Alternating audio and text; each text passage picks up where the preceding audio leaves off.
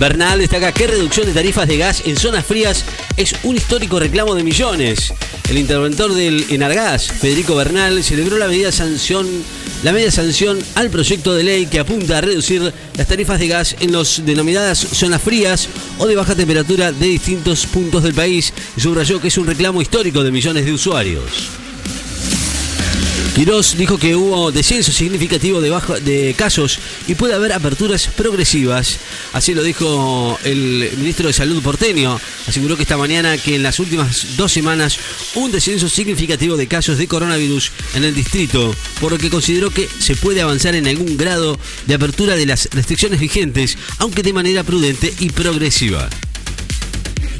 La calle Pou Cierra el grupo de asesores y científicos mientras aumentan los casos de COVID. El presidente de Uruguay dijo que el cierre del grupo asesor científico honorario estaba en los planes y pidió un agradecimiento para sus miembros después de un año de pandemia de coronavirus, mientras que las autoridades sanitarias reportaron más de 3.600 nuevos casos y 47 muertes por la enfermedad en la última jornada. A tres meses de la desaparición de Tehuel, realizan nuevos rastrillajes en un predio de Siamse. Más de 100 efectivos policiales de distintas fuerzas realizaban hoy, al cumplirse tres meses de la desaparición de Tehuel de la Torre, un rastrillaje en el predio que la Siamse posee en la localidad bonaerense de José León Suárez, en busca de los restos del joven trans que fue visto por última vez el 11 de marzo pasado, cuando se dirigió a una entrevista laboral en la localidad de Alejandro Korn. Así lo dijeron hoy fuentes policiales y judiciales. La Procuraduría de Ecuador pide embargar los bienes de Correa para pagar la multa por el caso de sobornos. La Procuraduría de Ecuador solicitó hoy embargar los bienes del expresidente Rafael Correa para cumplir con la reparación económica impuesta en la sentencia del caso Sobornos después de que la justicia ecuatoriana le diera un plazo de cinco días para pagar la multa impuesta. Scioli dijo Brasil va a ser socio comercial número uno de la Argentina. El embajador de Brasil, Daniel Scioli, dijo hoy que ese país volvió a ser socio comercial número uno de la Argentina a pesar de las diferencias ideológicas entre el presidente y su par brasileño Jair Bolsonaro. Y en ese sentido destacó que en los últimos tiempos la relación diplomática y económica tuvo algunos avances concretos. El gobierno anuncia un apoyo económico extraordinario para deportistas olímpicos y paralímpicos.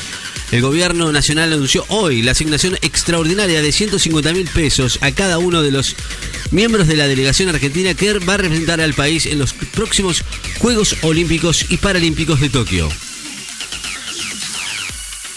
Al frente del balotaje peruano, Castillo agradeció los saludos de la Argentina, Bolivia y Nicaragua.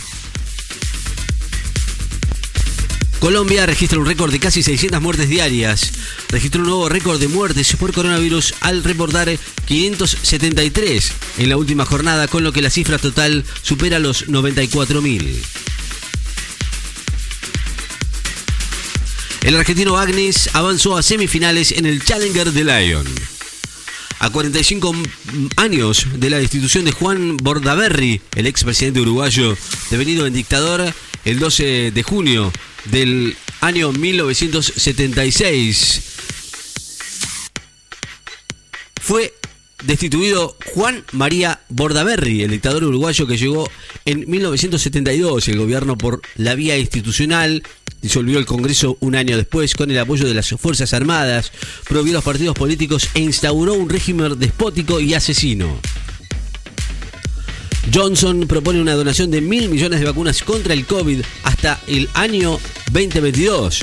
El primer ministro británico Boris Johnson se manifestó hoy, poco antes de presidir una reunión del G7 en el suroeste de Inglaterra, a favor de que los países ricos donen desde ahora y hasta el fin del año 2022 un total de, de mil millones de vacunas contra el coronavirus a las naciones en desarrollo. Flamengo le pidió al Tribunal de Justicia Deportiva que pare el Brasileirao durante la Copa América. Actual bicampeón, el Flamengo le envió hoy un pedido al Superior Tribunal de Justicia Deportiva para detener el campeonato Brasileirao durante la realización de la Copa América en Brasil, debido a que tiene cinco jugadores en su plantel que participan en este certamen. De Dybala a James, las ausencias de la Copa América en Brasil, la Copa América de Brasil 2021 van a convocar a las grandes estrellas de fútbol sudamericano, pero a ese universo no van a asistir algunas de ellas por diversos factores, lesiones, contagios de COVID y algunas decisiones técnicas. River, el club argentino con mayor presencia en la Copa América, eh, será el club de mayor presencia en la Copa América Brasil 2021 con seis futbolistas en cuatro seleccionados sudamericanos, dos eh, en Argentina, dos en Paraguay, uno en Colombia y otro en Uruguay. La temperatura actual en la ciudad de Necochea, 10 grados. La sensación térmica, 8. La humedad, 57%.